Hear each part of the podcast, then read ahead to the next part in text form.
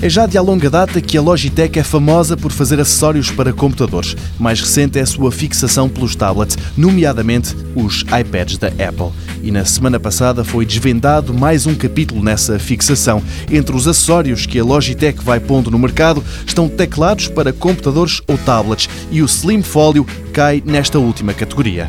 Trata-se de um teclado que também faz as vezes de capa para o iPad de 9,7 polegadas. Até aqui nada de novo, teclados escondidos atrás de capas há muitos. O que espanta é a autonomia do equipamento. Neste Slim Folio, a Logitech optou por usar daquelas pilhas em forma de moeda como as que se usam em relógios de pulso, por exemplo, e o resultado, combinado com a inclusão da geração 4 da tecnologia Bluetooth, é uma autonomia que pode ultrapassar o tempo de vida útil do próprio iPad.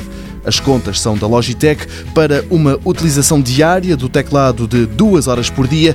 O tempo de vida das pilhas estende-se por 4 anos. Será posto à venda em breve por nunca menos de 100 euros.